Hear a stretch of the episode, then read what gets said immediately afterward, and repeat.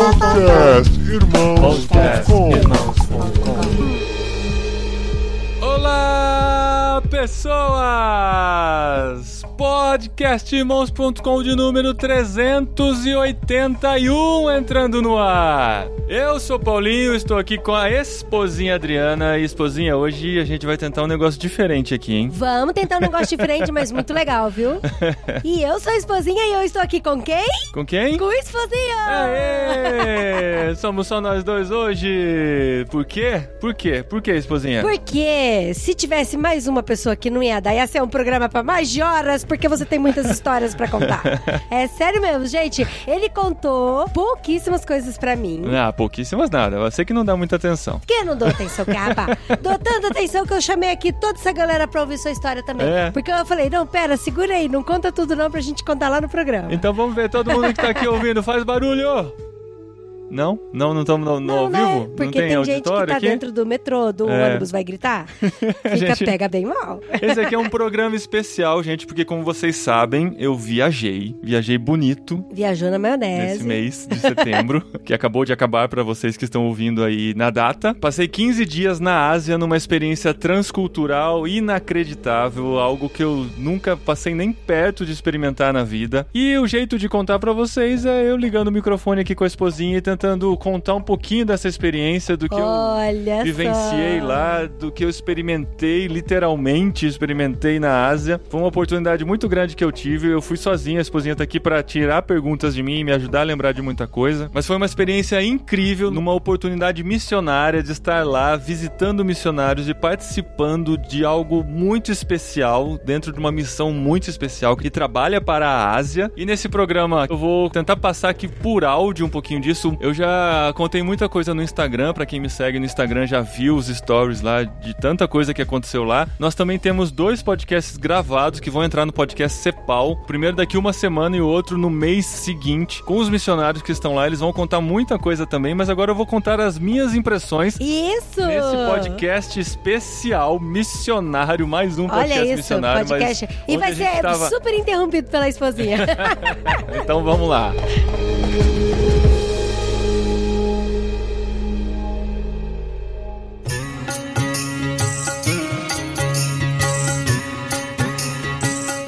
só, sabe quando você tem uma imagem, uma ideia de um país Uhum. ou de um lugar? Daí, tipo assim, quando o Paulinho recebeu o convite, que a gente tem que aqui agradecer as pessoas que fizeram o Sim, convite. Sim, a gente vai citar todo pro mundo Paulinho, aqui. que Aham. foi pra lá e tal. Quando ele recebeu o convite, daí na hora assim, veio na minha cabeça assim, tipo, elefante, sabe?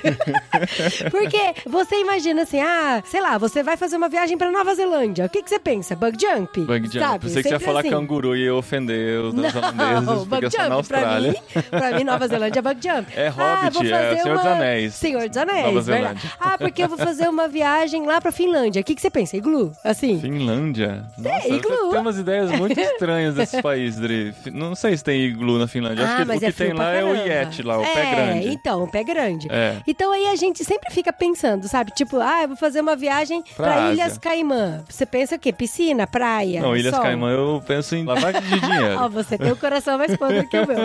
Aí o Paulinho falou da viagem da Ásia. O que, que você pensa da Ásia? A gente conhece muito pouco da Ásia, fala a Muito pouco da Ásia. Eu fico, A gente, gente, que, que conhece os dos países É. mais marcantes, que são Japão, China e Coreia, China. talvez e que Coreia. a gente acha que é tudo a mesma coisa, Não, a gente não contas? acha, vai. A gente é mais esclarecido. É, as, isso é verdade. as pessoas geralmente acham. Aí quando entraram em contato comigo e falaram, ó, tem uma oportunidade de uma viagem pra Tailândia, pra Malásia e pra Singapura. Primeira coisa que eu tive que fazer, obviamente, foi jogar no Google Maps pra saber onde esses países ficam. Não, primeira coisa que você fez foi saber se Singapura escrever com S ou com C. Isso é verdade.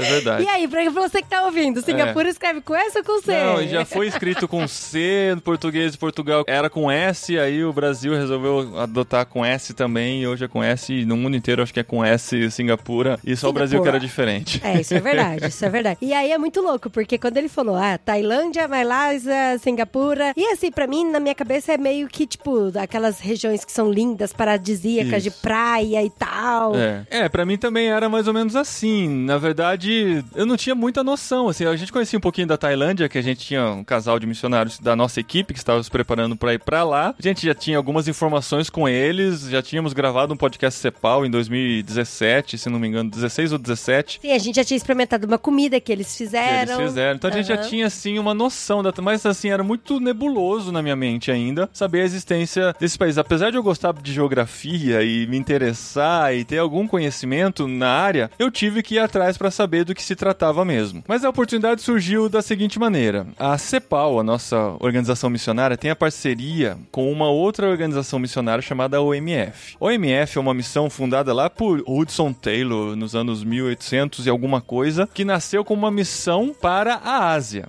principalmente para a China. Começou como uma missão para a China, depois expandiu para o restante da Ásia. É, para você que já ouviu o podcast Cepal com a Ana e com o Steve, Isso. a gente conta um pouquinho sobre a OMF. E a Ana e o Steve estão aqui no Brasil devido a essa parceria com a OMF. Eles são missionários da OMF enviados para o Brasil para fazer mobilização de missionários brasileiros. Por quê? Porque o Brasil é nada mais nada menos, a gente confirmou isso, o segundo país que mais envia missionários hoje. A gente estava na dúvida no programa que a gente fez sobre o movimento missionário brasileiro, mas hoje nós somos o segundo país somente atrás dos Estados Unidos. Uau, caramba! E a OMF entendeu a importância de olhar para a América Latina de forma geral e mandou esses dois mobilizadores para estarem aqui. E por conta disso, a gente já tem três casais de missionários que estão na Tailândia. E depois eu vou explicar por que, inicialmente, a estratégia é estar na Tailândia. Com o Steve Ana aqui, eles queriam que tivesse um representante da América Latina participando de um encontro dos conselhos da OMF que aconteceria lá lá na Malásia, pertinho de Singapura. A sede da OMF é em Singapura. O hotel onde aconteceu esse encontro foi na Malásia. E eles pensaram em mim. Olha só que privilégio. Olha que legal, gente. Que bonitinho. Eles pensaram em nós porque nós temos esse acesso a muito conhecimento. A gente tem entrevistado muitos missionários. A gente conhece bem sobre o movimento missionário brasileiro. E eles pensaram na gente como uma forma de representar o que está acontecendo no Brasil na América Latina lá entre eles. E o Steve e a Ana falaram: ah, o pessoal não tem muita noção da América América Latina, não tem muita noção do Brasil. E agora você comprovou isso, Agora né? eu comprovei isso, porque a pergunta que eu mais respondi lá é se no Brasil a gente falava espanhol, pra vocês terem uma ideia. Olha só. O povo realmente, o resto do mundo conhece muito pouco do Brasil, conhece um pouco da cultura, conhece muito sobre o futebol, principalmente os jogadores brasileiros que estão na Europa e tal, sabe do movimento missionário que está acontecendo, porque para qualquer país que você vai tem missionário brasileiro, mas não conhece muito sobre, de fato, o que está acontecendo no Brasil, nem muito sobre o próprio Brasil. Então eu me senti como um embaixador lá entre os missionários da OMF nessa conferência aí. Inclusive, você deveria ter pesquisado se o incêndio na Amazônia tinha acabado, exato, né, marido? Exato. Porque essa era a outra pergunta. É, porque eu era o representante do Brasil lá. Então eles faziam perguntas muito próprias da política brasileira. O incêndio da Amazônia estava muito em alta, as pessoas estavam alarmadas com isso. Isso estava se alastrando por todo mundo, essa notícia e tal. E eles me perguntavam: e o incêndio da Amazônia, como é que tá? Eu falava: deve estar tá pegando fogo ainda, que a Amazônia sempre tá pegando né? fogo.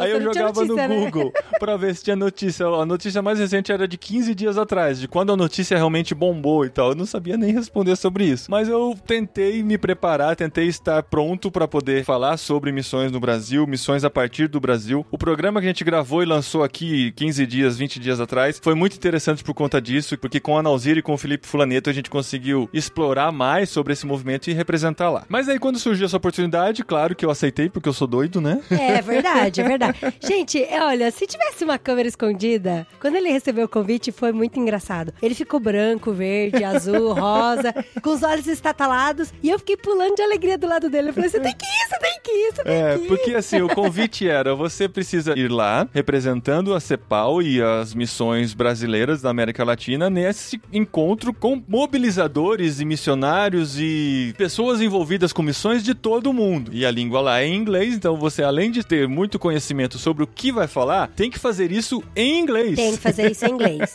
Tem que fazer. E o meu conhecimento do inglês é, digamos assim, intermediário, né? Aquele que a gente põe em currículo, né? Qual que é, é inglês? É, intermediário. intermediário. É, é. é, é o tal do eu, eu escuto bem, mas não falo direito.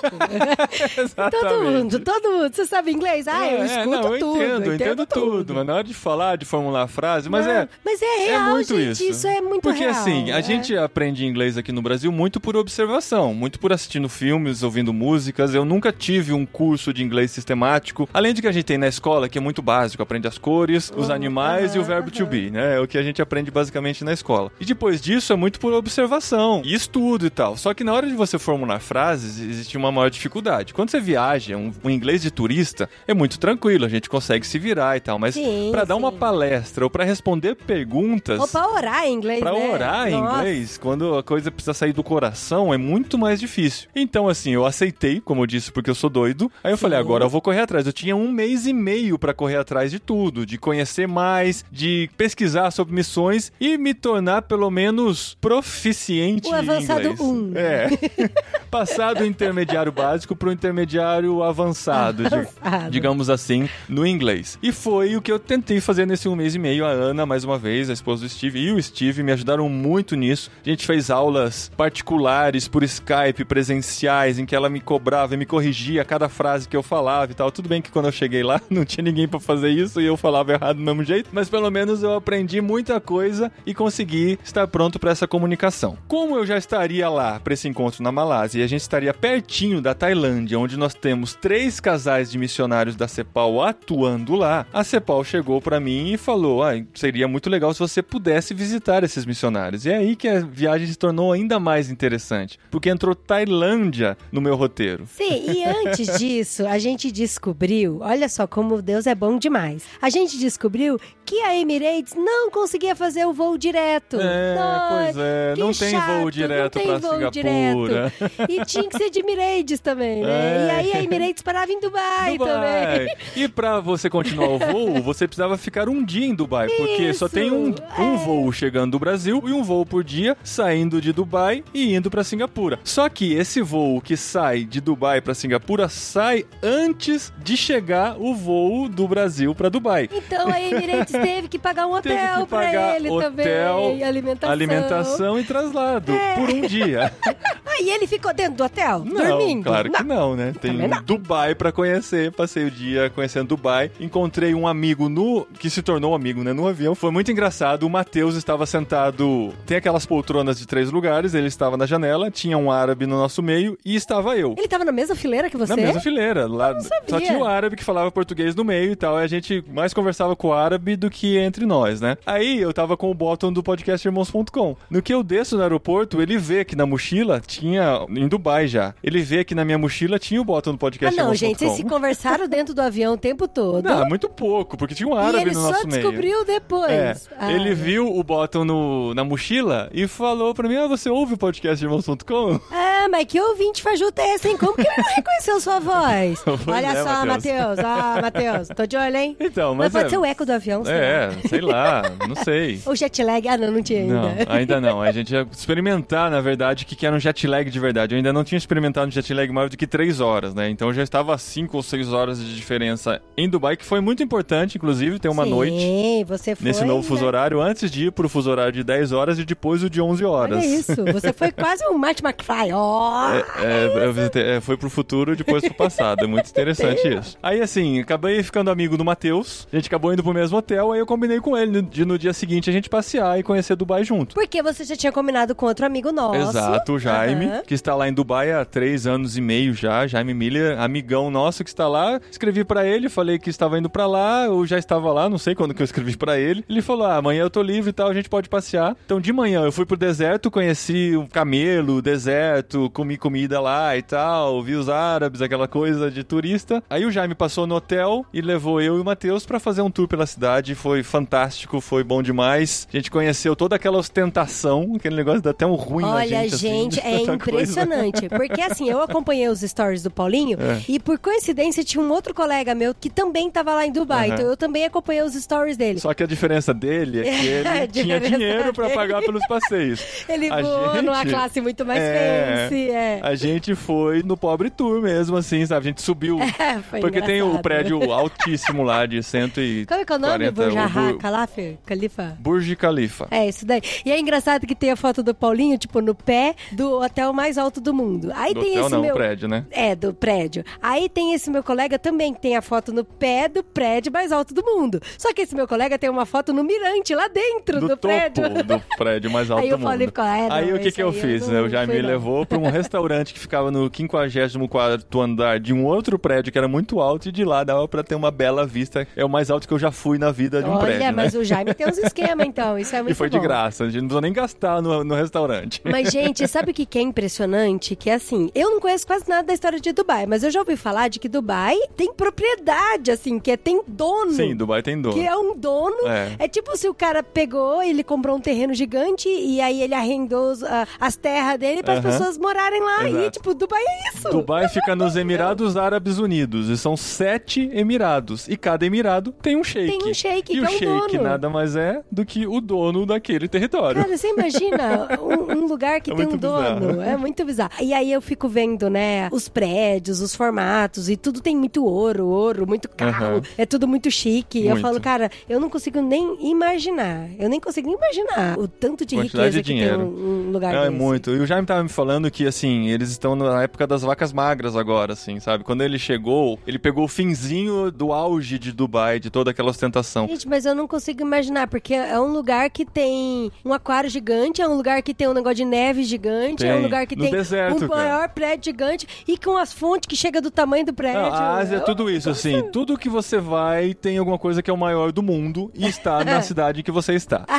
É verdade. É sério. Em Dubai verdade. tinha várias coisas que eram o maior do mundo. Tanto que, assim, eles têm o Burj Khalifa lá, que é o prédio maior. Aí parece que a Arábia Saudita, algum outro país anunciou que está construindo um prédio maior que o Burj Khalifa. Aí Dubai já anunciou que vai fazer um prédio maior do que o que a Arábia Saudita está Mas fazendo. duvido que lá tem um orelhão maior do que o orelhão daqui de tu. De Tu, é Nah, Esse daí tá com o Brasil, minha gente. Esse ninguém vai passar. É, mas foi muito legal a experiência em Dubai também. É transcultural já. É claro que você não, não emerge na Arábia do jeito cru que é, né? Porque Dubai é uma cidade muito moderna. O deserto é tipo uma degustação do deserto real e Sim. tal, né? Você tá bem no cantinho, num lugar Não, e bem passou calor, irrigado. entrou no carro com ar-condicionado. Exato, tal. É. Mas dá pra ter uma noção e dá pra ter um contato com os árabes, né? E ver um pouquinho aquelas coisas que a gente vê muito na TV, né? Aqueles caras de turbante, aquela Sim. roupa branca gigante. Muito incrível, assim. Todos têm a roupa muito, muito, muito branca. Absolutamente branca. Eu não dou conta aqui, gente. É, exatamente. As meias dos meninos mesmo. Aí eu perguntei, esse árabe que estava entre mim e o Matheus no voo, a gente acabou desenvolvendo uma amizade também, né? Aí eu teve até um momento no voo, outra coisa interessante. A Emirates é de Dubai, né? É dos Emirados Árabes Unidos, de um país muçulmano. E assim, tipo, eles não servem carne de porco no, Aham. no voo, nada assim. E tem uma coisa interessante naquelas telas que ficam mostrando o percurso do voo, tem o Kiblat, que é um compasso, é uma bússola que mostra pra que lado está Meca. Se você for fazer uma oração dentro do avião, pra que lado você tem que virar. Olha que É, que boa ideia. muito. Eu, Assim, sem palavras. É de uma utilidade. Não, isso é verdade, porque eu acho que o cara que faz as orações, ele tem que ter Tem que essa. saber, tem que ter uma- é, uma Mas noção. é, os caras devem ter Existem bússola no aplicativos, bolso. é. Ah, tem. Eu, eu descobri que tem o aplicativo Kiblat, que mostra pra onde fica Meca Aí, e tal.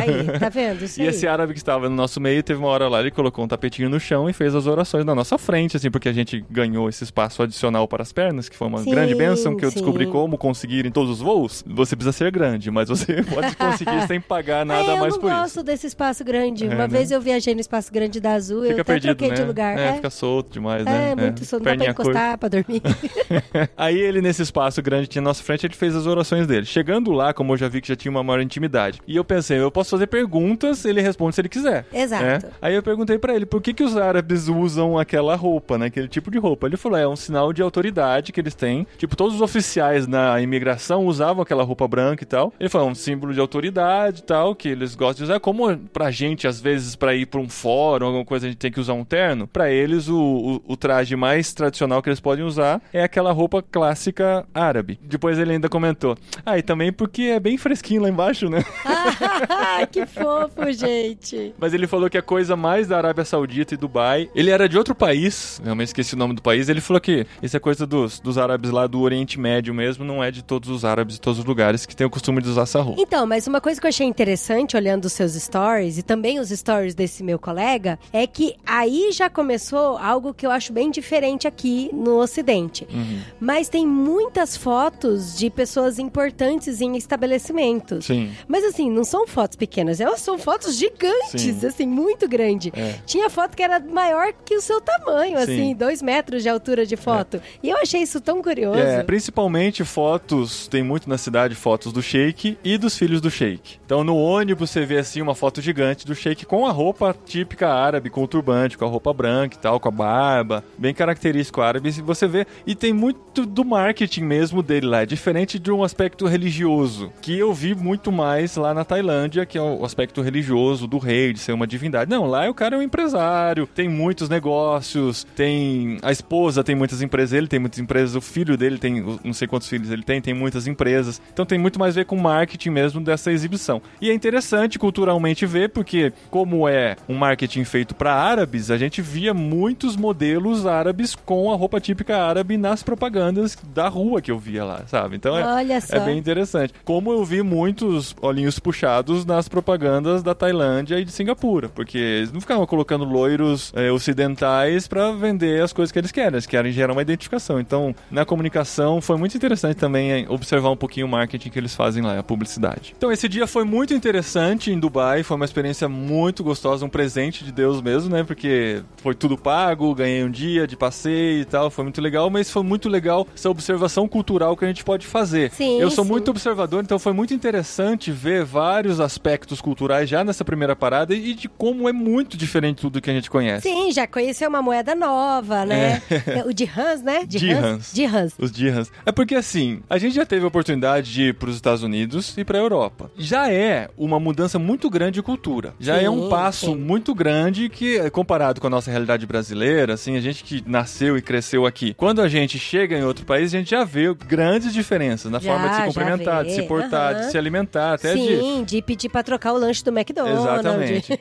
é tudo bem diferente. Só que assim, é um passo grande, mas ele é mínimo comparado com o passo que você dá quando você vai para um país asiático. A partir de. Eu falava que uh, o Oriente Médio era Ásia, lá na Ásia, o pessoal fala: não, não é Ásia, aquilo não é Ásia. Então, assim, já é um passo maior do que Europa e Estados Unidos, mas ainda é muito menor do que a gente vai observar no próximo bloco sobre Tailândia, Malásia e Singapura. E o bom de você ter ido pra Dubai é que você já começou a comer comidinhas diferentes, mas É. não tão diferentes, É, né? já, é, Já o um estágio em estudo, Dubai é um interessante. Você começa a adaptar o fuso horário para diminuir as consequências do jet lag e também já começa a se adequar com a cultura asiática, E com o tipo uma calorão, passagem né? e o calor, é verdade.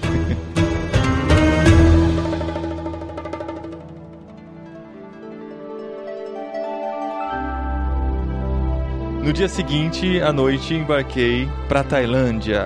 Mais algumas horinhas de viagem, acho que mais sete horas de viagem. Mais sete horas de viagem, é isso aí. E foi também de Emirates, né? É. Só uma reclamação aqui Não, é que eu quero é deixar um- propaganda, Emirates? Não, agora? a reclamação que protesta da É, Emirates. qual que é? Porque no primeiro voo deram uma bolsinha uma maneira, no segundo não. No segundo não, o segundo é, curto, é mais curto. Sete horas é curto pra eles, né? Ah, o primeiro é de 14. 15, né? 14. 14 Gente, mó depois mais bonitinho, sete. deram até meia. É, eles dão uma meia pra você poder andar dentro do avião e tal, mas assim, só no voo grande, né? Dão meia, Tapa-olho. tapa olho, tapa ouvido, uma escova de dente com pasta e acho que só, né? Só, E, a muita- bolsinha, a E a que é bolsinha legal. que é mó bonitinha, gente. É bonitinha. Eu já confisquei, lógico. né? É, eu ganhei uma na ida, outra na volta, uma de cada cor, né? Mas aí cheguei na Tailândia, e na Tailândia, primeiro fui pra Bangkok, a capital da Tailândia. Ah, e só uma coisa, assim, esse programa tem muitas curiosidades, né? Não só sobre questões missionárias, mas sobre aeroporto. Mas a, a, a parte de imigração, de visto, de- é Ah, tudo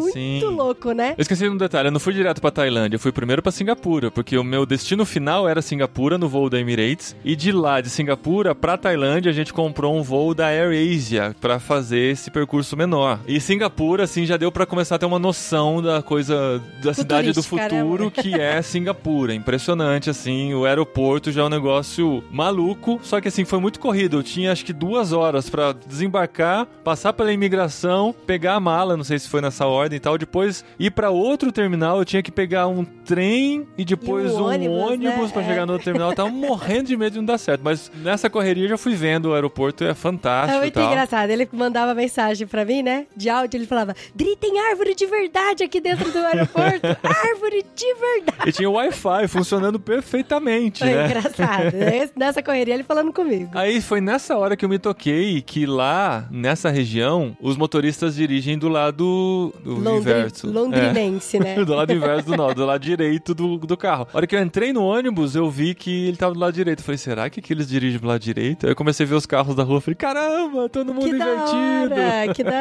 hora. Aí, mas eu corri muito, eu fiquei suado em Singapura já de cara pra pegar esse outro voo pra AirAsia, um avião muito mais simples, joelho apertado, aquela coisa e tal. Sim, sim, sem bolsinha. É, sem bolsinha, Sem tapa-olho. limite de bagagem e tal, foi, foi bem complexo. Se bem que eu levei uma bagagem muito compacta, nem sei como eu consegui levar tanta coisa, porque metade da bagagem era presente pros missionários Isso da é Tailândia. verdade, isso é verdade. Porque você tem uma esposa aqui muito eficiente, né, Que foi Maria? atrás de tudo, que, que me ajudou com todos os detalhes e tal, e me ajudou a colocar tudo dentro da mala, né? Que foi bem importante essa tarefa. Mas aí eu cheguei na Tailândia e o aeroporto da Tailândia é um capítulo à parte, assim. A imigração da Tailândia foi um processo bem mais lento do que nos outros países por onde eu passei, né? Em Singapura é tudo automatizado, você passa lá, escaneia o passaporte, ele tira uma foto sua, você passa, questão de cinco minutos. Na Tailândia é uma muvuca, assim, é um monte de gente sem organização nenhuma, você escolhe que fila que você entra, depois as filas se misturam, nossa, uma maluquice. E assim, eu já tinha sido preparado que eu teria que levar meu comprovante de vacina de febre amarela. Então aqui no Brasil eu tirei esse comprovante. Tem muita gente que chega aqui no aeroporto no Brasil no dia do voo, descobre que precisa desse comprovante e é muito mais difícil conseguir e tal, mas eu fui preparado, tirei esse comprovante. Só que cheguei lá, peguei essa fila maluca que ia se misturando e tal, até que chegou minha vez lá, eu descobri que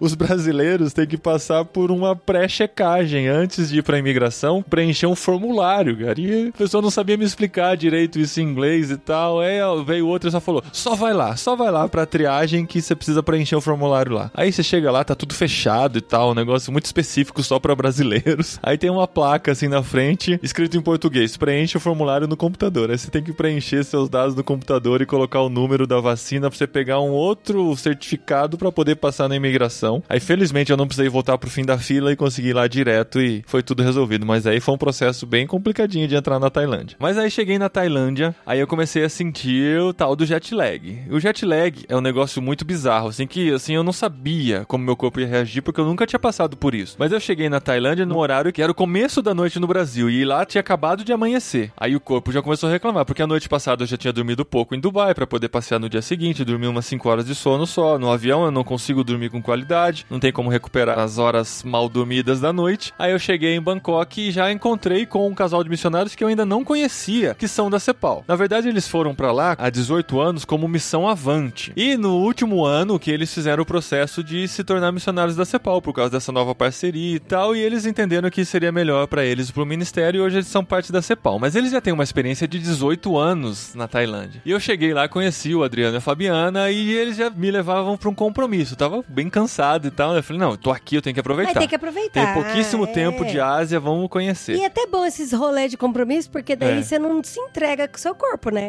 E já vai dando, né? É, já fico, Já não, vai tem, que, ajustando o tem que aguentar, tem que é. aguentar, vamos lá e tal. Mas daí, assim, eu comecei a entrar na realidade deles, de missionários na Tailândia. Eu comecei a sacar que eles já eram mais tailandeses do que brasileiros. Eles entendem ainda da cultura brasileira e já me foram apresentando. Foi uma viagem longa, o trânsito lá é caótico. A gente gastou mais de uma hora pra ir um pequeno trecho lá. E isso era, era o quê? Um sábado? É, eu cheguei lá num sábado e mesmo assim. Porque assim, na Ásia, a Fabiana me explicou assim, né? Aqui o mundo não foi criado em sete dias. né? pra eles, não existe o conceito do domingo, né? Ou do sábado, o dia do descanso e tal. A Tailândia é um dos países que tem a maior carga de trabalho, assim. Parece que assim, quando você entra no trabalho, o seu primeiro direito de férias, depois de um ano, é uma semana de férias. Isso vai aumentando gradativamente até que Nossa, chega a 15 uau, dias, uma coisa assim. caramba. Depois de muitos anos. Então, assim, era sábado, mas o trânsito tava horrível pra gente chegar pra esse nosso lugar lá. Foi bem complicado. Mas a gente foi conversando e conhecendo mais, e apresentando a realidade da Tailândia e tal. E é um casal sensacional com dois filhos que tem uma cultura totalmente mundial. Isso é uma coisa muito interessante de filhos de missionários que eu descobri mais nessa viagem, que eles são considerados os Third Culture Kids, que são filhos de terceira cultura. Ou seja, os pais têm uma cultura, eles nascem numa nova cultura, trazendo a bagagem dos os pais, ou às vezes eles nasceram na, na cultura anterior e foram pra essa nova, e eles têm uma cultura que não é de lugar nenhum. Não é a cultura nem brasileira. cultura dos pais, né? Não é a cultura tailandesa, Aham. não é a cultura americana, da escola americana onde eles estudam, e eles têm uma cultura só deles. Isso é bem interessante. Mas eles são duas crianças que falam português, inglês e tailandês. E eles já cresceram aprendendo essas três línguas. Isso é fantástico. Tanto que o mais velho agora tá estudando chinês e ele chegou pros pais e falou: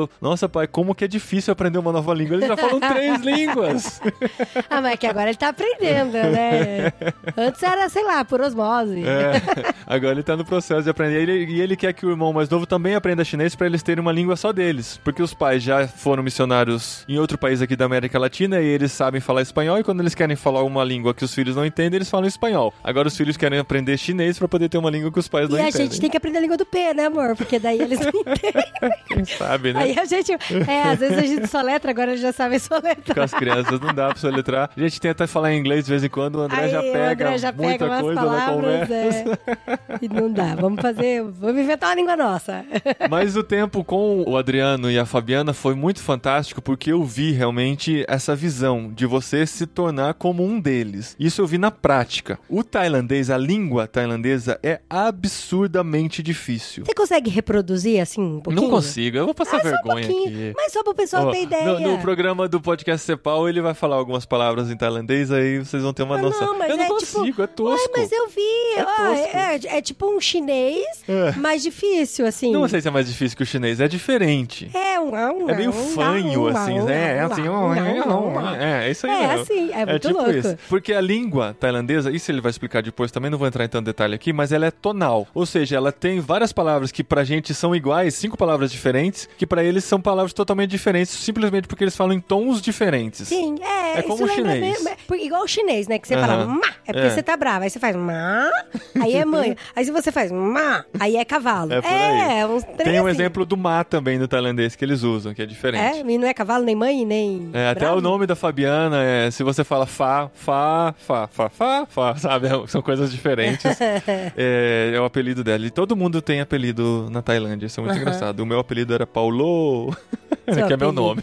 Seu apelido devia ser aquele barbudo branquelo gigante, né? O único barbudo, É. único branquelo, único gigante. É, aí, é, lá eu me senti bem extraterrestre, assim, na Ásia em geral, né? Porque eu sou alto, branquelo e, E barbudo. barbudo. Então. E na Tailândia, eles não têm pelo na cara. E eles são mais morenos, têm o olhinho puxado e são mais baixos. Então, quando eu andava na rua, pra começar, na Tailândia ninguém anda a pé. Ou eles têm carro, ou eles têm bicicleta, ou eles têm uma motoca, ou eles andam nas conduções no tuk-tuk que passa, ou daquele uma caminhonetinha que eles dão uma esticada na parte de trás, as pessoas vão em pé, meio que penduradas Sim, assim porque e tal. moto lá cabe seis pessoas É. na moto, né? Tem por aí. Aí tem outro missionário que eu encontrei lá, que é o Davi, ele me falou: se você vê alguém andando na rua, é estrangeiro, porque o tailandês não anda a pé na rua. É impressionante E mesmo. eles não são gordinhos, né? Pois é, eu não isso. sei como que eles queimam calorias.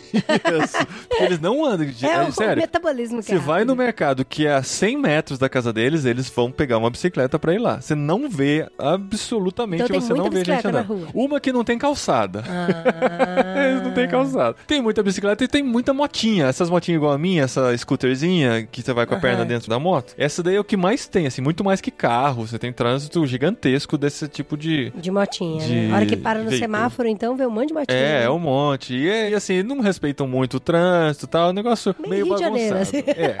Lembrou muito o Rio de Janeiro, a Tailândia pra mim, até certo ponto. Porque assim, Zona Norte do Rio, né, que a gente conhece por causa dos amigos e tal, são ruas mal iluminadas e tal, aquela coisa mais escura. Só que a coisa que a gente não tem na Tailândia, a gente tem no Rio de Janeiro, é o medo. Ó, só lembrando que a gente ama o Rio de Janeiro. É, viu? mas aquela sensação de insegurança não está presente na Tailândia. A gente chega com essa cabeça ocidental, cabeça de brasileiro, andando numa rua escura à noite, você tem certeza que você vai ser assaltado a qualquer momento. O Adriana e a Fabiana fala: não, fica tranquilo, isso aqui, aqui não existe assalto. Pode existir um furto dentro de um, de um coletivo e tal, mas assalto, assim, é uma coisa que eles nunca viram em 18 anos. Roubo de veículo não existe. Ah, é, tanto que tem um amigo, A né? gente encontrou, eu encontrei um outro amigo lá, o Oséias e a Giane, que estão morando lá a trabalho já há alguns anos com a família. E ele falou que quando ele chegou lá com a cabeça de brasileiro dele, ele foi fazer o seguro contra roubo do carro. Aí ele foi fazer o seguro, ah, contra acidente, tudo bem e tal. E contra roubo? O cara olhou pra ele e falou: roubo? Como assim? O que, que é isso? Como assim? Roubo de carro? Quem que rouba carro, Roubo, é, como você vai esconder um carro, né? Não tem como.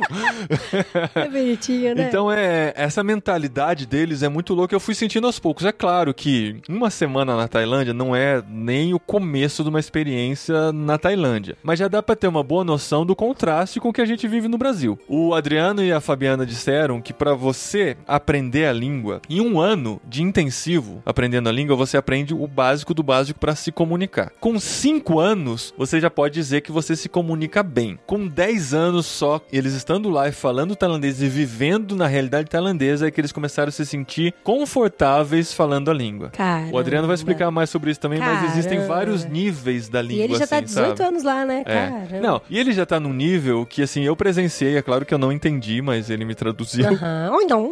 É, de assim, dele conversar com tailandês nativos, e ele não tem a cara de tailandês. Ai, gente, deve ser tão bonitinho falar em tailandês.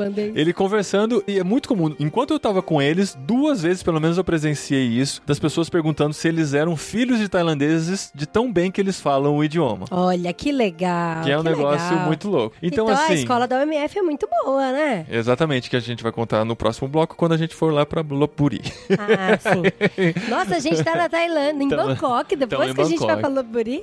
É, só pra falar que o que eu percebi nessa uma semana na Tailândia é que não existe essa possibilidade de você ir lá e fazer uma ação missionária e deixar aquilo acontecendo e ir embora. Porque é um processo muito, muito, muito mais lento do que a gente tá acostumado no processo de evangelização aqui. Missões na Tailândia, missões na Ásia é muito mais antigo do que na América do Sul ou na América Latina. E a gente já tem muito mais convertidos do que tem lá. A comparação que eles faziam é assim: quantos templos budistas você encontra na rua aqui no Brasil? Quantos você já viu? Eu não lembro de ter visto nenhum. Aí ele falou assim: então é essa sensação do tailandês com relação à igreja evangélica. É uma porcentagem muito pequena que não chama atenção e tal, e muitos nem sabem que existe igreja evangélica na Tailândia. Aí ele falou: quantos monges budistas você já encontrou no Brasil? Eu também falei: eu não lembro ter visto nenhum, talvez em São Paulo, alguma vez de passagem, eu tenha visto alguma coisa e tal. Ele falou: então, é a mesma possibilidade de um tailandês encontrar um cristão na Tailândia. Isso demonstra e denota que o processo de evangelização na Tailândia é muito lento por causa da cabeça e da cultura intrínseca que eles têm neles do budismo. Então, mas o que que é? O budismo não é uma religião Exato.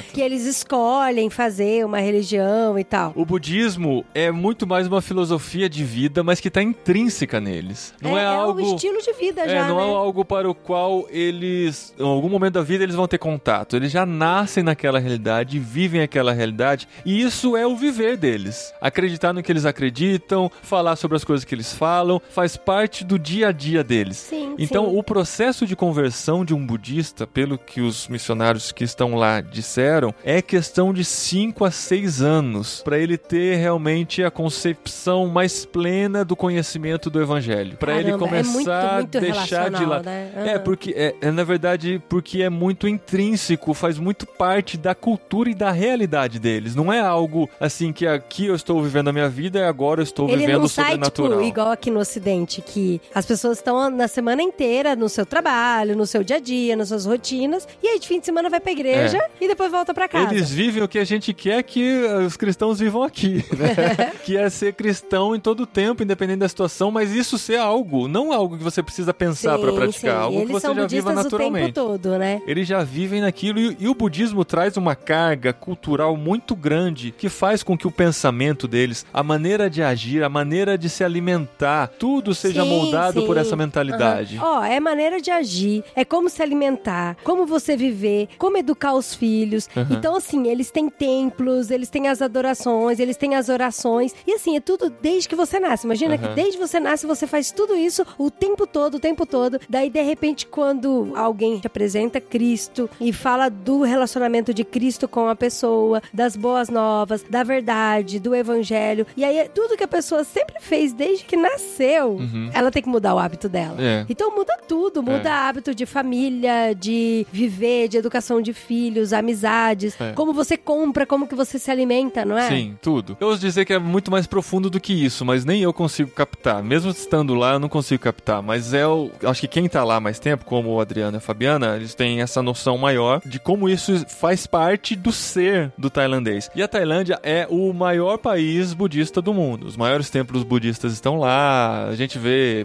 monges budistas pela rua. O Adriano fez uma coisa muito legal, que ele foi estudar ciências da religião na faculdade, na Universidade de Bangkok. E nessa faculdade de ciências de religião, ele conheceu monges budistas que também estavam estudando e fazendo essa faculdade lá. Olha e ele isso. se aproximou deles de tal forma que eles são amigos íntimos hoje, de abrir o coração, E um de pegar falar carona da com vida. outro, né, amor? Tem até foto que eu postei e tal. Eu andei num carro com outros três monges budistas e a gente conversando e falando sobre futebol, eles perguntando sobre futebol brasileiro e tal. E a gente fazendo selfie, ele, um dos monges fazendo foto comigo e me marcando no Facebook. Foi um negócio muito Isso é surreal, muito legal. assim. Isso é uma coisa muito louca, né? Porque quando a gente imagina um monge, a gente imagina um monge do. sei lá, Recluso, se né? beber não case. Do... Sete anos no Tibete. sete anos do Tibete. Ou o monge do, de 2012, daquele filme ruim pra caramba, de catástrofe, que é aquele monge que fica lá no alto com as perninhas cruzadas e fazendo. Hum. É. Aí quando o Paulinho falou pra mim, não, o monge fez foto com o tablet me marcou É. no Facebook. É, falei, gente, que monge moderno.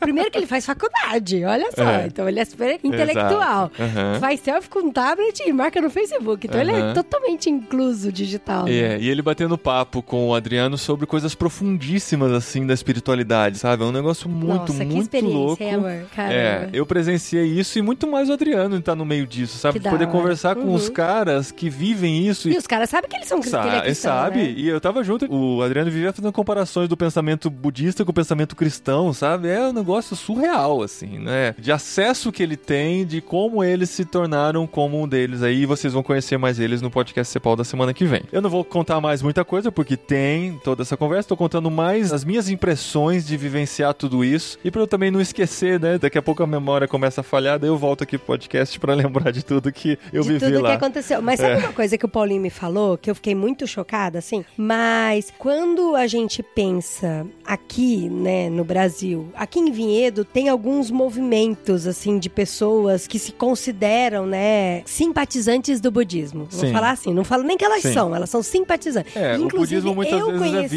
visto como algo bonito, Sim, né? então, eu conheci uma das pessoas e eu perguntei pra ela, né? Eu falei, por que, que você é simpatizante e tal do budismo? E ela falou, ah, é porque eu busco algo transcendental que seja de paz e de harmonia e de aceitação e ser zen e tal. então, assim, ela é uma pessoa que é simpatizante e meio que tá no meio disso. Uhum. E a gente que tá bem completamente por fora, imagina de que o budismo é algo assim, É. zen, de boíssimo e tal. É. E aí, quando o Paulinho chegou na Tailândia e teve contato com muitos templos, Uhum. com conversas com pessoas, viu que não é tão bem do zen, Exato. assim, né, amor? É, aqui, assim, é- é o budismo no ocidente, ele é romantizado e tal, ele é visto como uma filosofia Ah, hum, de né? melhoria de vida e tal, do mindfulness, aquela coisa, né? O- Ah, e tá super na moda, É, né? Quando lá, na verdade, a gente vê um budismo mais raiz, assim. A gente vê que ele tá muito enraigado no, no medo, né? Que as pessoas têm dos espíritos, né? A gente vê em todas as casas, tem uma casa de espírito que eles têm que construir, que o monge vai lá e consagra aquela casa, faz as orações, faz os méritos lá. E naquela casa, todo dia, o dono ou do estabelecimento ou da casa tem que passar lá e fazer suas reverências e deixar suas ofertas e tal. Como uma forma de conter os espíritos para que eles não atrapalhem a rotina da casa e tudo mais. Em todo lugar tem isso e, e muitos outros exemplos nesse sentido, assim, de que é, é tipo uma luta para você conseguir com que os espíritos deixem você em paz. É meio que essa impressão uma- que eu é tive de ver. Forma de escravidão, né? É, foi mais ou menos assim que eu entendi, foi mais assim que eu li a realidade budista lá na Tailândia. E o desafio do evangelho na Tailândia é muito grande de levar novas pessoas a Cristo por causa dessa cultura intrínseca, animista, que não entende a existência de Deus, é, entende algo mais energético, mais transcendente aqui na Terra mesmo, porque Buda foi, né, o cara que conseguiu Aham. é, atingir o ápice espiritual e tal, que todos os monges buscam chegar até lá. E a gente vê essa luta grande, esse desafio grande, e eu volto de lá muito mais por dentro dessa realidade e, e muito mais ciente desse grande desafio do, do evangelho penetrar nesses corações, e volto muito desejoso a ser esse mobilizador para levantar mais pessoas, para assumirem esse compromisso, assumirem esse desafio de levar Jesus para aquele povo lá tão querido, tão educado, impressionante como eles são educados, como eles querem te tratar bem, como eles te respeitam, muito pela cultura também, né, de verem pessoas mais velhas ou pessoas que eles julgam que tenham um status maior dentro da sociedade, eles fazem a reverência e tal. E como para eles isso é tranquilo, né, eles não se sentem inferiores nem nada, só simplesmente dentro da cultura. Tem uma certa inveja inveja, uma carga, né? Não, não, uma carga não negativa. isso. Mas isso, isso é muito louco, sabe? Isso é muito louco. Tem coisa aqui que a gente vai só jogar de informação e vai deixar vocês pensando. Mas, por exemplo, a Tailândia é considerado o maior país budista do mundo. Aqui no Brasil é considerado o quê? Um país o quê? Cristão. Cristão, uhum, um dos maiores do mundo. Um dos maiores do mundo. Uhum. E lá a gente vê que é muito difícil ter essa carga negativa de inveja. Eles respeitam muito a autoridade. Você falou bem no, no, no esquema de De energia. ta- né? Exatamente. e aí você vê que eles respeitam a autoridade. O, Paulinho andou por ruas escuras sem medo nenhum de ser assaltado. É, no terceiro dia eu já não tava com medo. Nos Eles dois não primeiros têm. eu tive.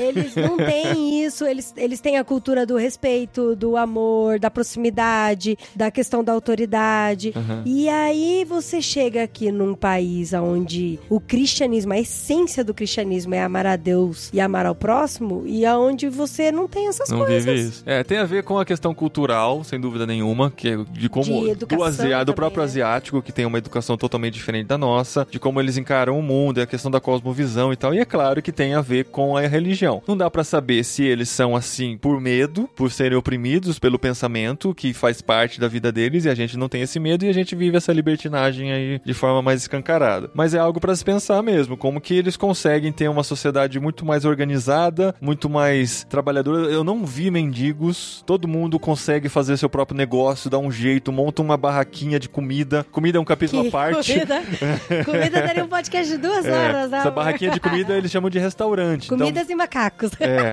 Pra você comer na Tailândia é muito tranquilo, porque assim, qualquer esquina tem algo pra comer. Pelo que eles me disseram, eu não consegui conviver com os tailandeses, mas eles disseram que é muito difícil o tailandês cozinhar em casa e tem muitos que não tem nem fogão. Porque é muito fácil você sair e comer de forma barata, uma comida boa e gostosa. Qualquer refeição minha lá, eu gastava menos de 5 reais pra me alimentar. Gente, é um pratão recheado, É, viu? é, não era pequeno, recheado de não. pimenta, né, diria. assim, mas gostoso, gente, ó. O que dá pra falar da comida tailandesa? É uma comida saborosa, rápida de ser feita. Você chegava lá, tava tudo cru, eles jogavam tudo num panelão, uma frigideirona, num tacho, assim, mexia e tal. Eles chamam de pat, que é o mexido neles lá, e podia ter ovo, podia ter brotos de feijão, arroz sem sal, tudo lá misturado, lamen e tal. É uma comida muito rápida, mas assim, pra gente que é ocidental, um, dois, três, quatro dias até que vai, mas chega lá pro quinto dia você fala, nossa, esse tempero de novo. Você ainda que não gosta de comer misturada, né, É, amor? exatamente. Ele, olha, pra quem conhece o Paulinho sabe que é o arroz bem num canto, o feijão lá no outro canto. O tomate ele come numa vasilha separada.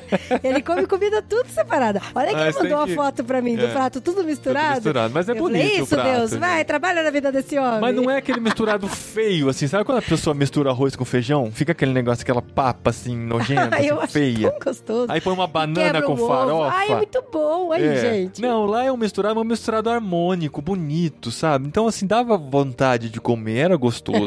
e outra coisa, eu fui lá com a cabeça de experimentar coisas. Ah, não, Tanto isso que no primeiro dia é. em Bangkok, eu experimentei a convite dos meus amigos Adriano e Fabiana, o famigerado grilo à milanesa. Nem a milanesa era, grilo frito, frito, né? mesmo, seco, com os temperos. Aí todo mundo pergunta qual que era o sabor do grilo. eu falei, "Ah, era o grilo." Sabor, é, sabor de grilo.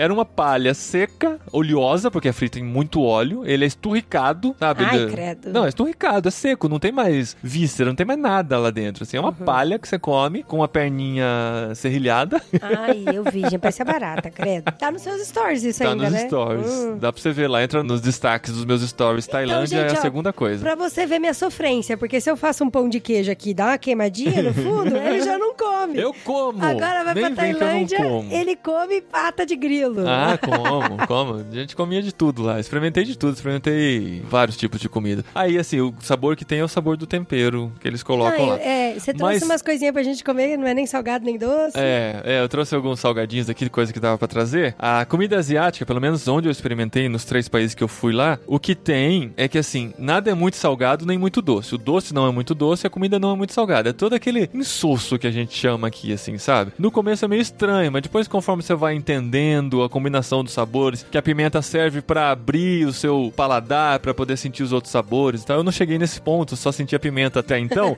mas aí você começa a apreciar. E os missionários que estão lá, eles gostam daquela comida. Isso é muito legal. Deus já vai moldando Gente, o coração mas desde é cedo, legal, né? porque, pra gostar daquilo. Porque a, tem o casal de amigões nosso que tá lá, que é o Thiago e a Mila, né? Que Uhum. o Paulinho vai falar deles daqui a pouco. E eles sempre gostaram muito da comida. E eles têm uma filhinha e a filhinha come de gosto a comida também, sabe? É Uhum. muito legal isso. Isso. E isso tem tudo a ver com a vocação deles, É. com o amor que Deus coloca no coração Já vai deles, colocando no né? coração. Se Deus me mandasse pra lá, das maiores dificuldades seria a comida. E não é por conta dos insetos, tal. Os insetos são um snack apreciado por eles. Eu vi as pessoas comendo assim na rua, como se fosse um saquinho de salgadinho e tal. Mas você não precisa comer isso. Tem muita comida boa e muita variedade de comida lá. Mas eu acredito que com o tempo vai acostumando e vai encontrando os melhores caminhos pra se alimentar de acordo com o nosso estômago aceita e tal. Mas foi muito, muito interessante. Tem muita coisa de Bangkok pra dizer. Conheci vários lugares lá. Não dá pra contar tudo aqui. Conforme a gente vai se encontrando no caminho aí, a gente vai contando mais. Mas agora a gente vai pra Lopburi, outra cidade da Tailândia, onde eu encontrei os missionários lá.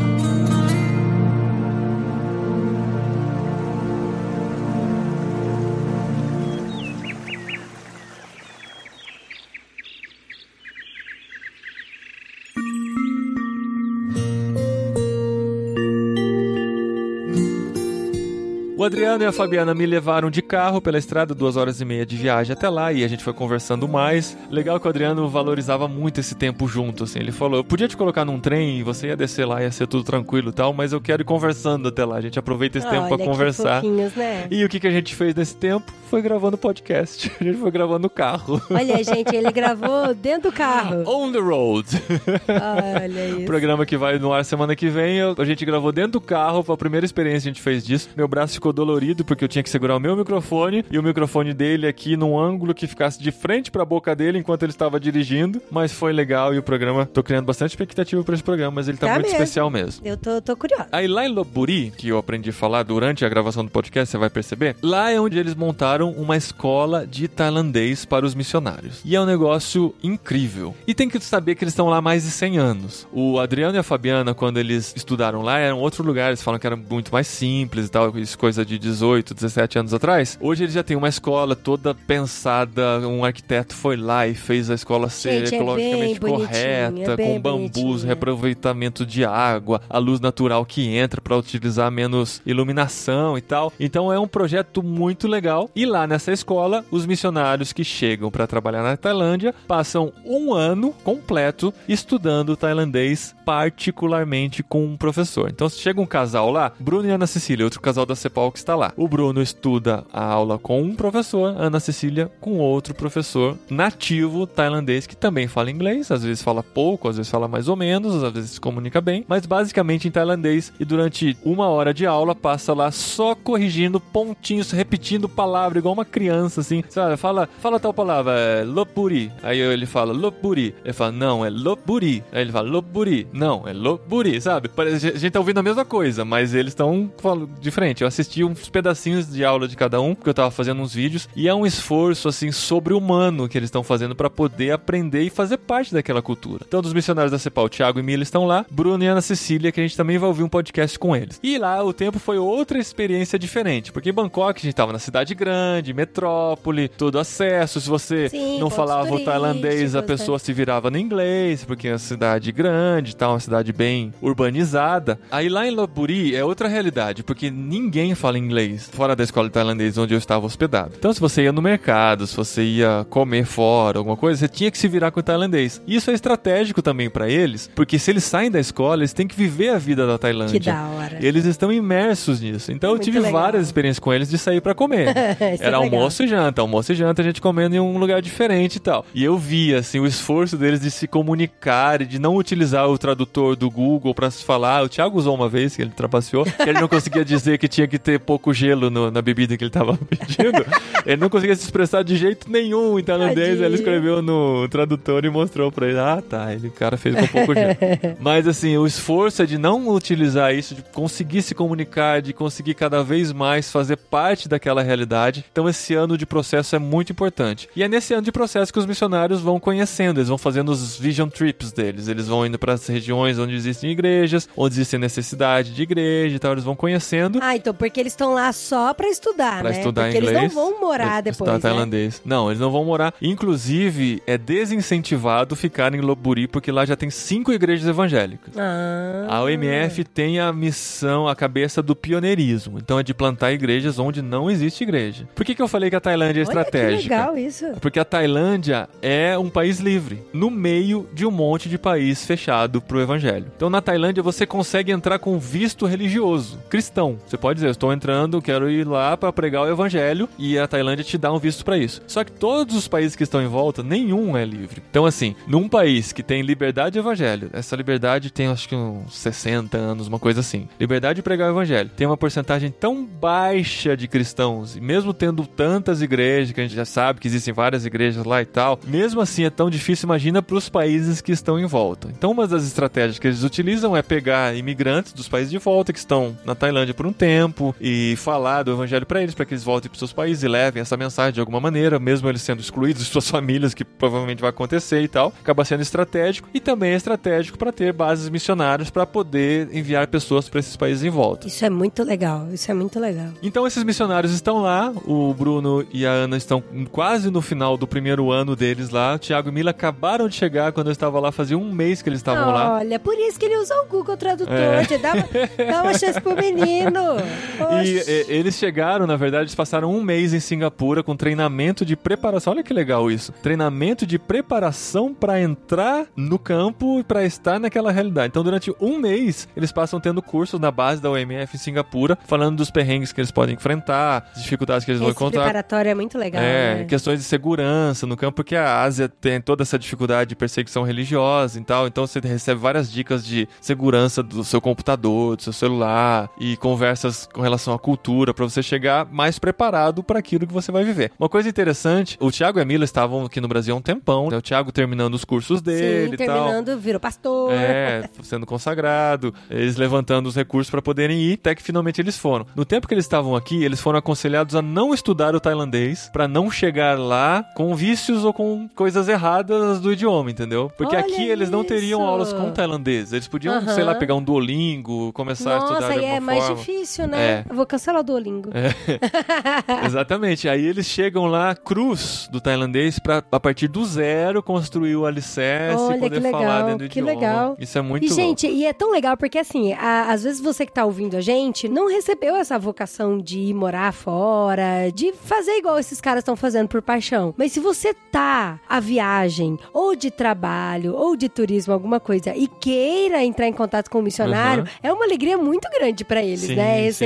E tal. É, é, mas desde que você vá lá pra ajudar de alguma forma também, sabe? Pra fazer parte daquilo. Porque também, assim, os missionários estão numa realidade, eles estão com muito trabalho, eles estão fazendo muita coisa lá. É complicado pra eles também, assim, ah, eu tô de férias, tô passando por aí, tô indo lá pras ilhas paradisíacas da Tailândia. É, porque lá tem eu- muitas. É, eu queria passar aí, sei lá, queria hospedagem na sua casa, sabe? Tipo. Ah, isso é bom É. falar, isso é verdade. Isso é muito Não, a gente complicado tem pra que quem tá no ir pra servir, Exatamente. pra dar um abraço, levar um presente, É. sabe? E não, não ficar Aham. levando conselho, sabe? Ah, isso é verdade. Nossa, isso é Você verdade. chega do ocidente e tal, só com o que você ouviu sobre missões, chega lá e fala, por que, que você não faz desse jeito? Por que você não prega lá? Por que Nossa, você não faz tal tá, coisa? Você tá há cinco anos aqui, nunca fez Não uma tem- jornada evangelística É, nesse, não nesse tem nenhum convertido ainda, né? Sabe? É. Não é esse tipo de coisa que o missionário precisa. Ele precisa de alguém que vai lá e traga, seja um ombro amigo e leve as coisas do Brasil que ele está sentindo falta. Esse tipo de coisa você pode. Sim. Se você puder servir, vai. Se for só pra tirar proveito do, É, da não, sua não, tem viagem. ser com a ideia de servir, né, amor? É, exatamente. Eu tô falando assim porque eu não estou lá, tá bom? Quando eu tiver, eu não vou poder falar isso. Mas por enquanto a gente fala com, com o olhar de fora, assim, porque realmente às Mas vezes. a gente vê que eles, eles sofrem com isso, né? O quê? De alguma forma. Então, eu não sei, eu não, eles não reclamaram disso. Eles não reclamaram, mas a gente vê que eles estão numa rotina. Eu me sentia, em certos momentos, assim, meu, será que eu não tô atrapalhando um pouquinho, Aham. assim, a rotina deles? Eles têm que me receber na casa deles, Uhum. Eu tô com eles, então eu quero servir de alguma maneira, sabe? Eu quero, quero ver como que eu posso ajudar, conhecer. O fato de conhecer já é uma grande coisa e você poder trazer aqui pro Brasil informações do campo, eu acho que é uma coisa muito valiosa, assim, uma realidade que a gente não tá acostumado a ver e quanto mais gente estiver falando, melhor. Isso é muito importante também, mas pense de que forma você pode contribuir com o trabalho missionário, porque assim, Tailândia é maravilhosa, assim, tem lugares fantásticos para se visitar e tal, mas eu escolhi eu fui lá para isso, para fazer uma viagem de sentir a Tailândia real, assim, de verdade. Eu não fui para lugares turísticos. O meu objetivo não foi conhecer o maior número de lugares possíveis. Agora eu voltei e vendo mais sobre a Tailândia, falei, caramba, eu tava tão perto desse lugar, eu podia ter ido lá para ver, né, um lugar fantástico como esse e tal. Mas você foi com outro Mas a objetivo, gente, é, fui né? com outro objetivo Aham. e eu tenho certeza que eu voltei muito mais alimentado Uhum. na minha vida como pessoa, como um ser espiritual. Eu voltei muito mais consolidado nas coisas que eu aprendi lá, estando vivendo essa realidade, do que se eu tivesse só conhecendo os lugares turísticos. Eu acho que isso pra mim constrói muito mais do que o descanso ou o passeio que eu podia fazer por lá.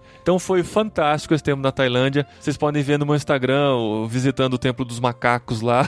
Do jeito que a gente tem problema de pombos na nossa cidade, eles têm problemas com macaco em Lopburi. Gente, tão bonitinho o macaquinho tomando suco. Tomando suco, mergulhando na, na, na água lá e tal. Eles estão espalhados pela cidade. É uma praga, realmente. É um problema de saúde pública pra cidade de Lopburi, mas acaba sendo uma atração turística. Tem gente que despenca lá de. Bangkok pra lá só pra ver os macacos do meio da rua andando na cidade lá. Mas essa foi a experiência que eu queria compartilhar com vocês sobre a Tailândia. E agora, no último bloco, eu vou contar um pouquinho do meu primeiro objetivo, que foi o que me levou pra Ásia, que foi conhecer mais do que Deus está fazendo lá na Ásia, no meu tempo lá com o conselho da OMF.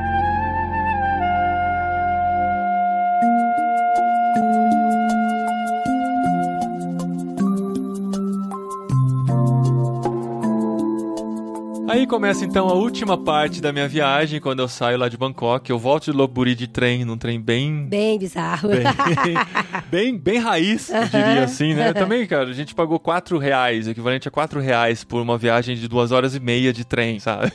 Negócio absurdo. assim. Só que assim, não Mó dava pra bonitinho, esperar a né, primeira amor? classe, né? Eu fui sentado, assim, com gente dormindo praticamente na minha frente, assim, e Eu tal. falei Foi pra ele, muito por que você não aproveita pra dormir também? Ele, eu não, não vou conseguir dormir. Não, não, não, é- não- tenta não- não foi isso. O banco batia no meio das minhas costas.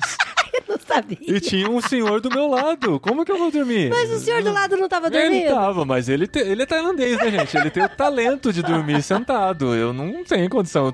Pescoção gigante que balançando no meio do, do trem, assim, Ai, eu vou amor. dormir. E sem contar que se eu não tivesse ficado esperto. colo, amor, ainda bem que eu tava cima. com o SIM card da Tailândia. Ah. Porque se eu não tivesse ficado esperto, eu não saberia onde descer. Porque não existe assim, turu, próxima estação, aeroporto de não sei o que. Não teve. De repente o trem parou, só que eu tava vendo no Google Maps, que já estava perto do aeroporto. Ele parou assim, eu falei, deve ser aqui a estação do aeroporto. Só que ele parou no escuro, assim, no meio do. do... A estação devia estar lá na frente, tava lá na frente. Só que onde ele parou não tinha estação do lado nem nada. Eu descia numa, num, num pedacinho assim que tinha grama, assim, no chão e tal. E era noite, era de madrugada, né? Eita, sério? É. Aí eu vi a estação e tal. Mas não tinha placa? Eu não sabia nem perguntar em tailandês se aquele era o lugar do aeroporto e tal. Aí eu olhei no celular, é aqui, peguei minha mala e desci. Com a mão, assim, alguma coisa. Aí eu desci, olhei, vi uns viadutos, falei, deve ser aqui o aeroporto. Fui andando até que tinha a localização, a placa de indicação do Nossa. aeroporto.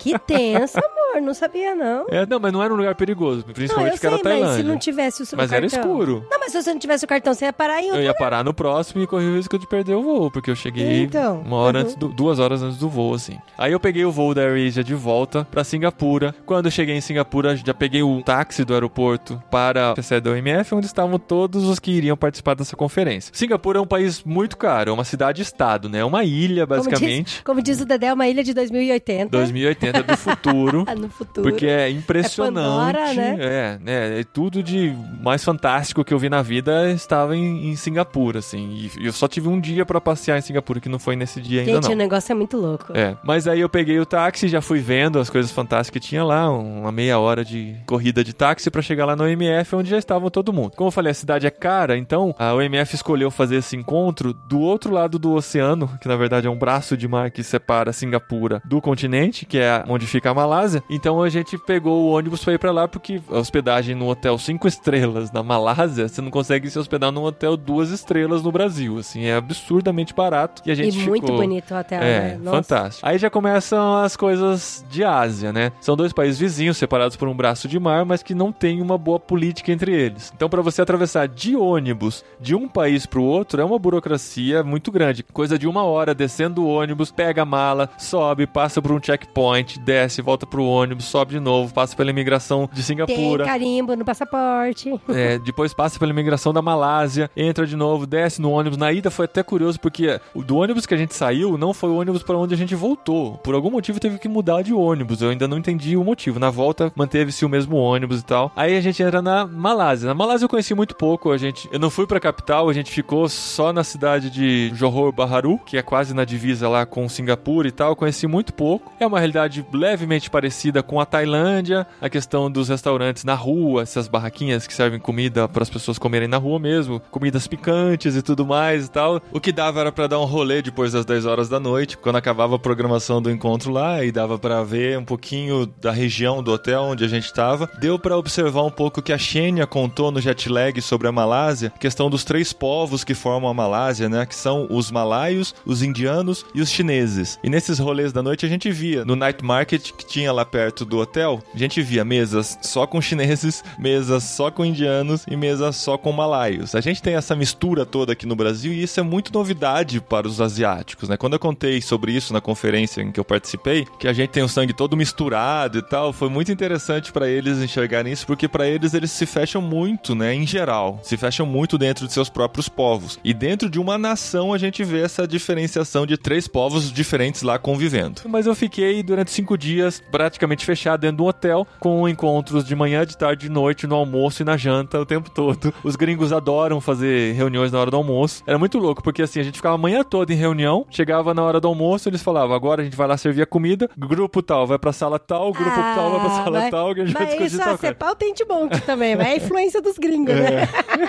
E o que a gente fez nesses cinco dias foi simplesmente pensar sobre a ação missionária na Ásia Oriental, que é o foco da OMF lá. E por questões de segurança e por a gente estar num veículo público e bem divulgado como é o podcast, a gente não pode contar muita coisa. E eu me senti muito privilegiado, muito. Eu, eu me senti muito privilegiado por estar lá e poder ouvir histórias que, assim, eu só vou poder contar no particular com amigos, a gente não consegue divulgar por questões de segurança mesmo dos missionários que estão no campo, porque a maioria dos países são países fechados e exige acesso criativo para estar lá, não dá para entrar com visto religioso nem nada, tem que ser como profissional. Mesmo assim é muito difícil de conseguir. E o meu papel lá foi simplesmente apresentar o que está sendo feito de missões na América Latina e principalmente no Brasil, que a gente tem mais informações. Então, durante três dias eu passei colhendo informações, além das informações que eu tinha colhido estando na Tailândia, mas eu fui conhecendo sobre o que está sendo feito na Ásia a partir de todos esses conselhos que estavam lá. Eram 18 conselhos missionários ao redor do mundo. Então, tinha conselhos dos Estados Unidos, do Canadá, do Reino Unido, da Holanda e da Bélgica, de países da Ásia mesmo, da Nova Zelândia, da Austrália. Então, era gente do mundo inteiro reunido, não necessariamente missionários. Alguns já foram missionários e hoje fazem parte desse conselho, que são pessoas que pensam missões e avaliam missionários e enviam missionários. Então, são essas pessoas que estavam lá reunidas e eu pude aprender muito nesses dias com eles. Quando então, no último dia, quando a cabeça já estava bem calibrada com o inglês, porém muito cansada de ter ouvido inglês por tanto tempo.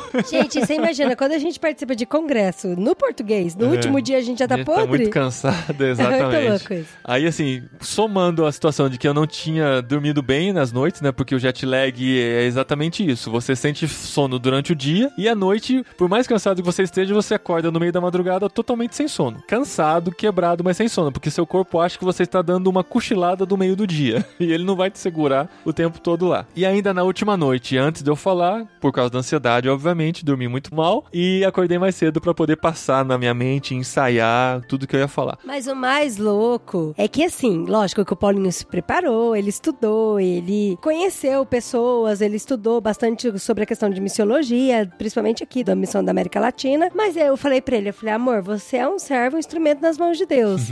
então eu sei que todo cansaço vai atrapalhar. Eu sei que a, a sua não tão habilidade com inglês também vai atrapalhar. Mas o mais importante é você se esvaziar e deixar Deus conduzir Exato. você, né, amor? Isso. E foi, o resultado foi muito É, legal. eu né, nunca amor? orei tanto pelo dom de línguas como eu orei nessa viagem.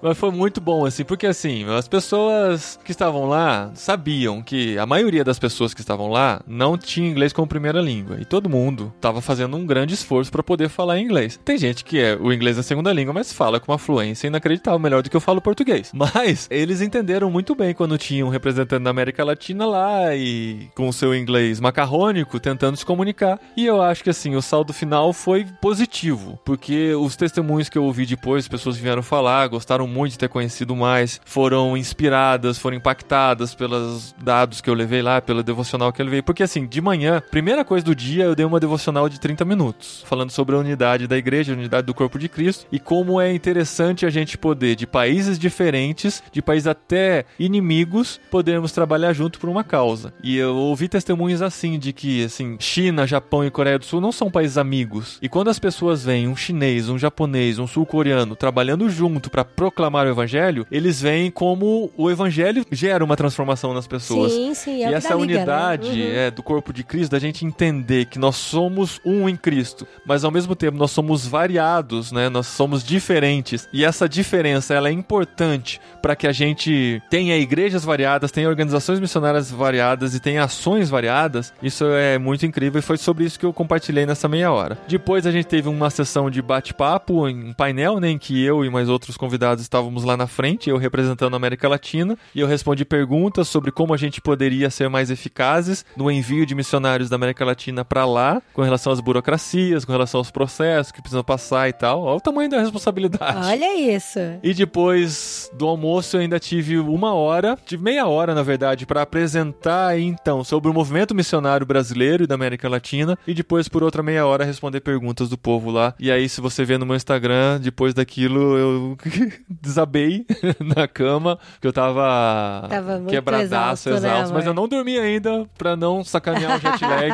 Coloquei uma bermuda, fui andar pela cidade pra procurar presente pra minha esposa e pros meus filhos. Não, pra comer a fruta mais fedida É, do mundo. não, isso foi à noite.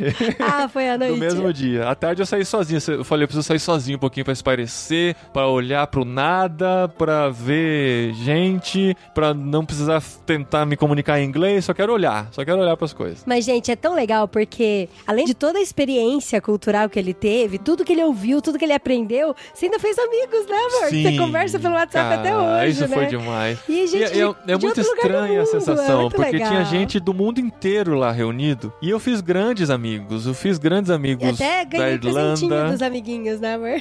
Fiz grandes amigos na Austrália, um grande amigo da Bélgica, um casal grande amigo na Holanda. E parece que a gente se conhece há tanto tempo, assim, Muito já, sabe? legal, do tempo que a gente né? passou junto lá. E amigos da Ásia, amigos da, da China, né? De Hong Kong, da Indonésia, de Singapura. Então eu tenho contato com todos eles aqui, continuo praticando inglês com eles. E talvez eu nunca mais os veja aqui na Terra, né? Verdade, talvez a gente vai só é. se encontrar no céu e conseguir medir um pouquinho do impacto que Deus fez através da nossa vida, onde quer que a gente estivesse. E isso é fantástico do reino de Deus. Da tecnologia também, que a gente pode estar próximo hoje, mesmo à distância, podendo manter um contato. E do reino de Deus que aproxima pessoas tão diferentes, de lugares tão remotos. Eu aqui de Vinhedo, interior de São Paulo, Brasil. Piracicabana, Piracicabana em contato com um belga que fala Dutch, fala francês e fala inglês e a gente consegue se comunicar por causa disso. Isso é fantástico demais. E essa foi a experiência maravilhosa que eu tive na Malásia, coroando assim toda essa experiência na Ásia. E pra finalizar, o meu voo era na noite. Eu cheguei em Singapura na hora do almoço, que a gente voltou, né, na quinta-feira. Voltamos pra Singapura e eu tive a oportunidade de conhecer um pouquinho das maravilhas de Singapura com os meus amigos. Ah, gente, muito demais. Sabe o filme Avatar, que tem aquelas árvores brilhantes, É, gigante? Esse tipo de igualzinho. coisa.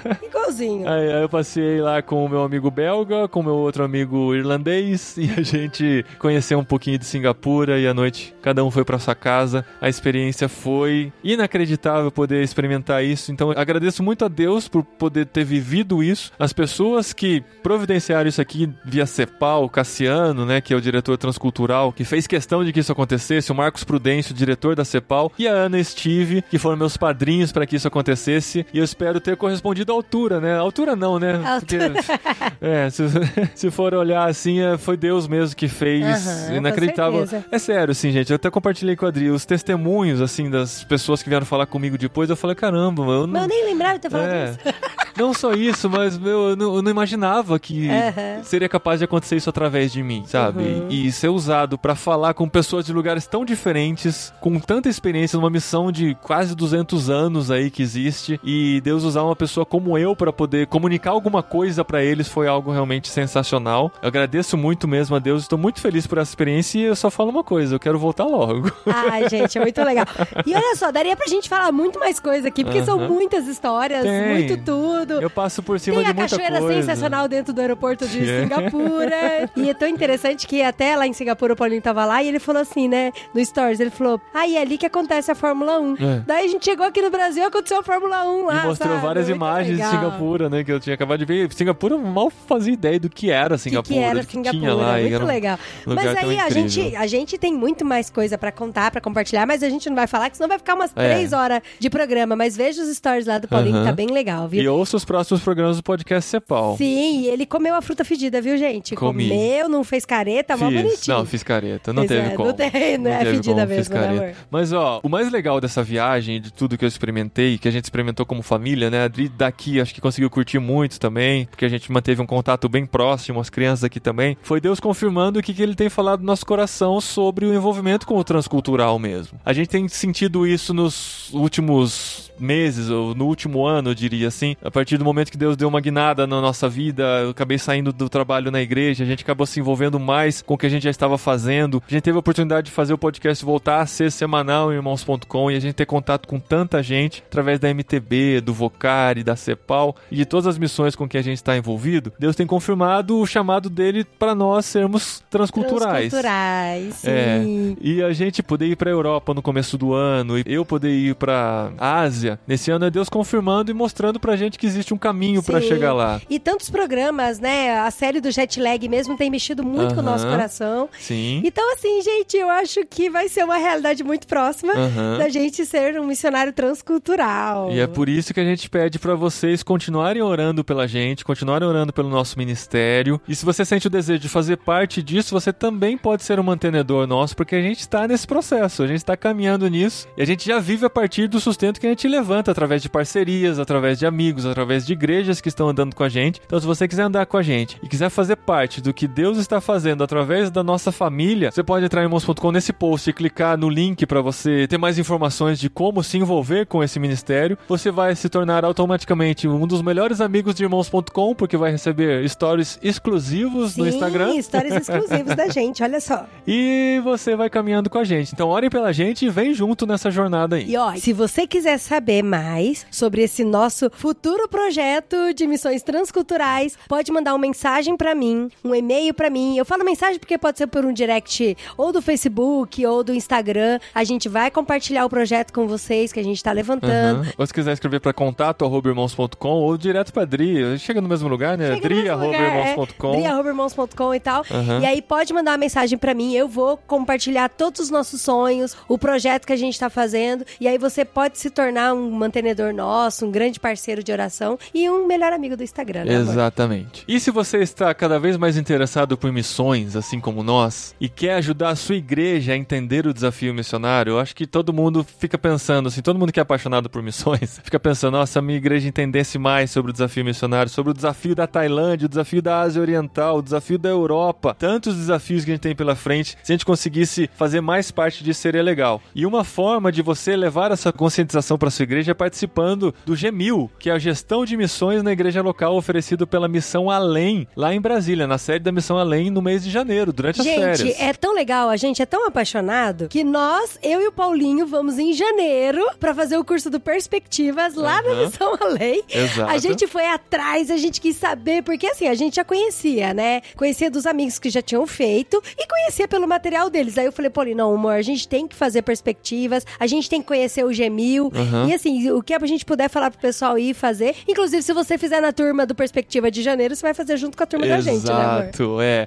Então, Perspectivas acontece de 13 a 18, lá na sede da Missão Além. E o G1000 acontece de 20 a 25 de janeiro de 2020. Aqui no post está o link para você entrar direto lá e fazer a sua inscrição. Tem lá os planos que você pode utilizar. Você pode escolher com hospedagem, sem hospedagem, alimentação e tudo. E você pode voltar para casa com essa bagagem missionária para apresentar, para tentar desenvolver uma cultura missionária dentro da sua igreja para poder fazer diferença enquanto você está por aqui também, enquanto Deus não te levar para longe para anunciar o evangelho para quem ainda não conhece. Bom, gente, então é isso. Eu quero agradecer demais vocês que ouviram esse podcast diferente. Aham. Um podcast com Paulinho e com Dri. Aham. Será que a gente faz mais isso? mais. A gente fez isso no final do ano passado, A né? gente fez. No final desse ano a gente é. faz também a retrospectiva do ano. Tem muita coisa pra Tem contar. muita coisa. A gente Gente, tava olhando ano pra nosso foi trás. muito É. maluco, né, amor? A gente tá começando outubro, tem mais três meses ainda. Foi Sim. só três quartos do ano e já podemos dizer que foi o ano mais fantástico, incrível, Foi. inacreditável Foi da nossa muito vida. louco. Se fosse só essa viagem pra Ásia, já seria, né? Mas Já tem o seria. resto do ano Mas, inteiro. inclusive, até sobre essa, essa paixão transcultural que tá surgindo no nosso Aham. coração, eu acho que daria um podcast, hein? Sim, vai ter. Com, com vai essas ter, histórias nossas, ter, nossas vai ter. histórias. Tem muita história, gente. E muito louco. Tem muito sinal de Deus nisso. Isso. Muito. Então vem com a gente, continue acompanhando nossos podcasts, que a gente vai falar muito sobre missões. Semana que vem é o primeiro podcast com o Adriano e a Fabiana, que a gente gravou lá no carro. Já vai entrar no podcast Cepal e dentro do podcast irmãos.com também. E a gente continua junto aqui nessa jornada semanal de podcast irmãos.com. E eu acho que semana que vem tem o Cepal e tem mais um especial do Impulso aí, é só ficar ligado. Olha isso.